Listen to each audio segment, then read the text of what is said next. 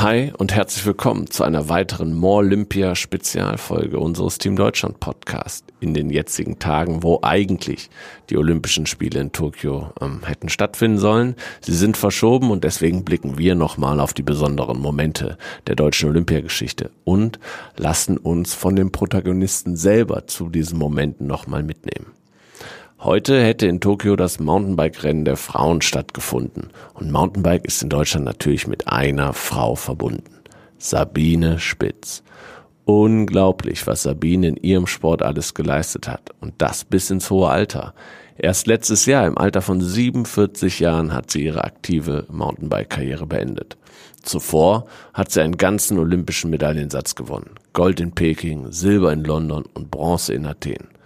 Zudem hat sie an vier Spielen teilgenommen. Ihre letzten waren die Spiele in Rio. Jetzt aber zu ihrem besonderen Moment, nämlich ihrem Olympiasieg 2008 in Peking. Und wir freuen uns sehr, dass Sabine uns aus ihrer Wahlheimat Südafrika eine Sprachnachricht geschickt hat und uns nochmal zu ihrem olympischen Moment nimmt. Leg los, Sabine.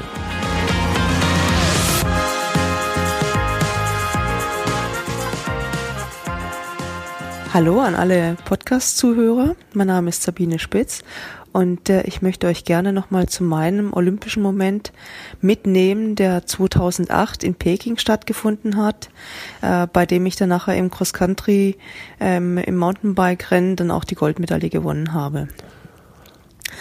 Ähm, bereits äh, ein Jahr zuvor, ähm, als wir das Testrennen äh, auf der Strecke hatten, wusste ich, äh, wenn ich hier, wo dann. Ähm, also ich hatte ein super gutes Gefühl, die Strecke lag mir 100 Prozent.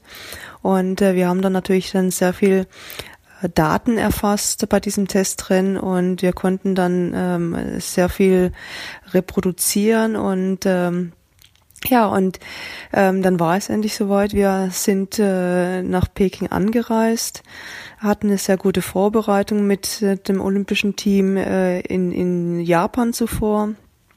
Und ähm, als wir dann die Strecke zum ersten Mal unter die Reifen nehmen durften äh, im, im Zuge der Olympischen Spiele, ähm, war natürlich dann äh, ja, also ich ich ich war super happy, because äh, war halt einfach auch äh, die Strecke, wie gesagt, ähm, mir auf den auf den äh, Leib geschneidert war.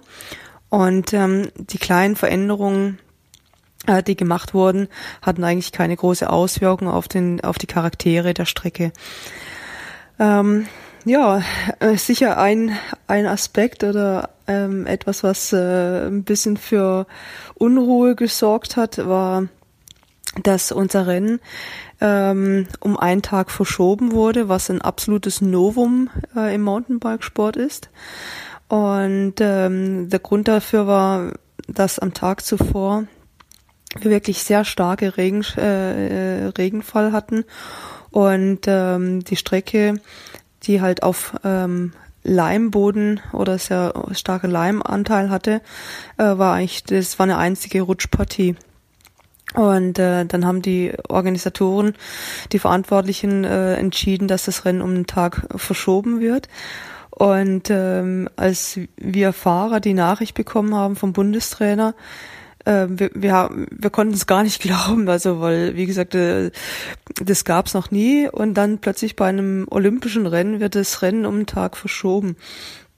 Und äh, ja, ich meine, das ist sicher auch äh, ähm, ein, ein schwieriger ein, ein schwieriger äh, Fakt, weil wir normalerweise am Tag vor, wir gehen zur Strecke, wir bereiten uns vor, ähm, machen nochmal so ein, äh, eine, eine Peak-Belastung und es hat alles stattgefunden und äh, die Informationen bekamen wir dann erst am späteren Nachmittag.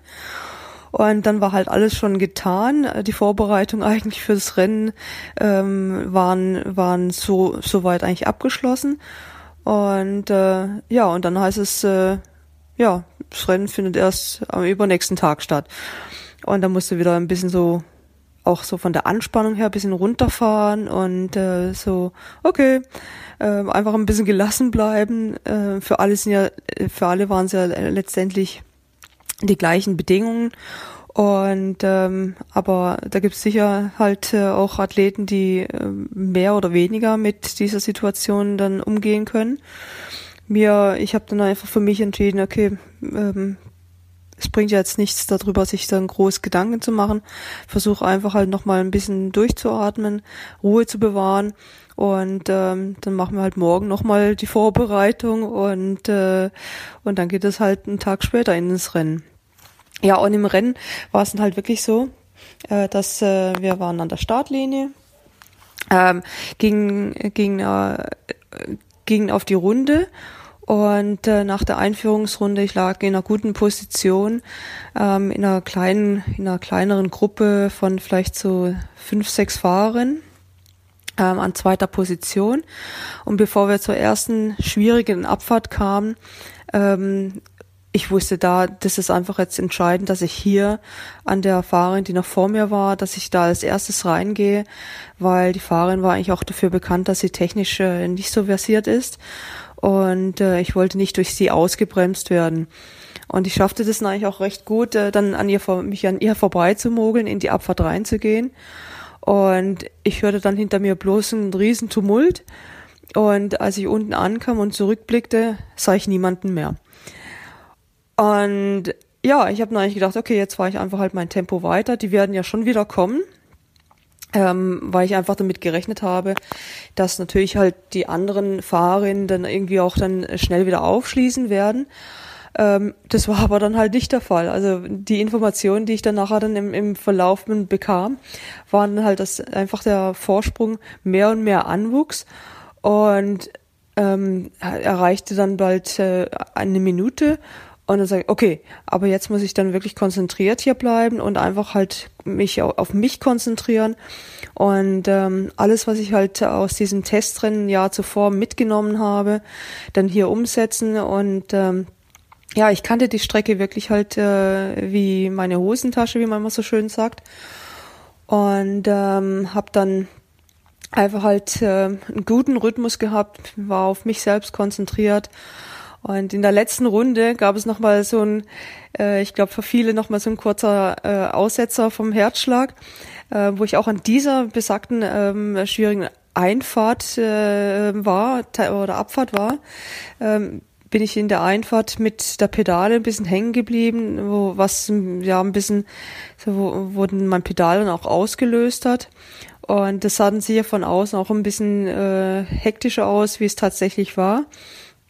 Aber es hat für mich dann natürlich auch dann nochmal äh, den Anlass gegeben, mich dann nochmal hier so selber dann auch am Schopf zu packen und zu sagen, du musst jetzt hier nochmal auch die letzten, die letzten paar Meter volle Konzentration an den Tag legen, ähm, weil auch, ja, ein technischer Defekt wie ein Plattfuß oder sowas kann natürlich immer passieren und dass du dann halt einfach keine Fahrerfehler machst und dir nachher dann da was einfängst. Und ähm, als ich dann äh, durch die äh, das letzte Mal durch die Feedzone kam, ähm, hatte dann unsere Physiotherapeutin, die Konstanze, die hielt ein blaues T-Shirt mit einer Nummer eins äh, vorne drauf in die Höhe und äh, hat mir dann auch zugerufen, Sabine, du bist meine Nummer eins, du bist unsere Nummer eins und äh, ja, das war dann auch irgendwie so, wo hat sie jetzt dieses T-Shirt her? Und äh, dann, dann fahre ich, dann fahre ich, äh, komme ich Richtung Startziel ähm, oder beziehungsweise Richtung Ziel zurück. Und dann auch ein anderer Athlet aus dem, aus dem deutschen Olympiateam stand an der Absperrbande und äh, hielt mir eine, eine Flagge hin, eine Fahne hin. Und äh, ich nahm die Fahne und bin dann auf die, auf die Zielgerade gekommen und ja, ich hatte nur noch dieses, dieses Gänsehautgefühl, ich hatte Goosebumps äh, überall bin vom Rad abgestiegen und mit dem Rad dann über die Ziellinie gelaufen. Und äh, boah, ja, das war wirklich halt für mich äh, ein unfassbarer Moment, wenn du dann nachher realisierst, du hast ähm, über ein Jahr eigentlich auf diesen Moment hingearbeitet und äh, nachher hat alles gepasst, es hat alles zu 100 Prozent gestimmt. Ähm, ja, das ist einfach halt ein wahnsinniges Glücksgefühl und ähm, ja, und ich, ich ich kann äh, eigentlich äh, ähm, nur sagen, dass Olympia eigentlich äh, einfach das Höchste ist und speziell auch in unserer ähm, äh, in Mountainbike es einfach halt äh, ein, eine riesen Veranstaltung ist und äh, ja ähm, Olympia dieses Jahr nicht äh, in Tokio, aber dafür nächstes Jahr. So, ich hoffe, dass dann auch für das kommende Jahr unsere Athleten dann ähm, halt alles, äh, ich wünsche ihnen alles Gute.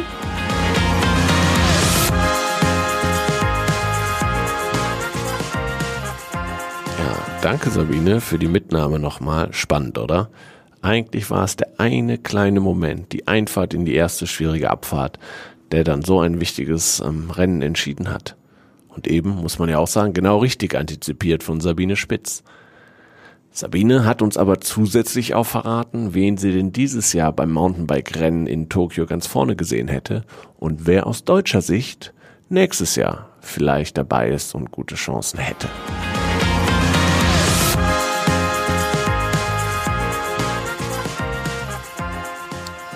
Und ähm, ja, ähm, als Favoritin würde ich jetzt ähm, sicher die Französin ähm, Pauline Prevent einschätzen, aber auch nicht außer Acht lassen, dass die ähm, Schweizerin Yolanda Neef, das sind einfach junge Fahrerinnen, die ähm, extrem talentiert sind, die auch ähm, technisch sehr, sehr gut äh, fahren, sehr gute Leistungen abrufen können.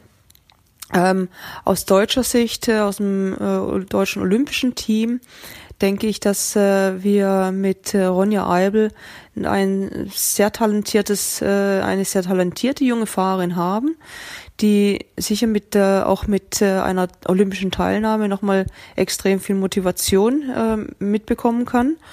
Und ähm, wie es jetzt für Tokio aussieht, ähm, kann ich nicht einschätzen, aber ich denke auf jeden Fall, dass sie eine Athletin der Zukunft ist, weil sie halt einfach auch, wie gesagt, noch sehr, sehr jung ist. Ähm, ja, ich, äh, ich hoffe, ihr hattet Spaß, mir ein bisschen hier zuzuhören und ähm, wünsche euch alles Gute. Eure Sabine Spitz. Ciao.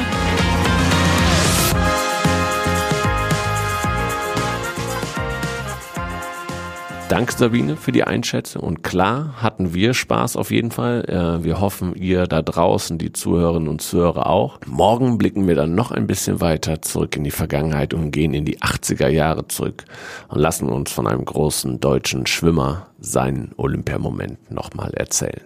Bis morgen.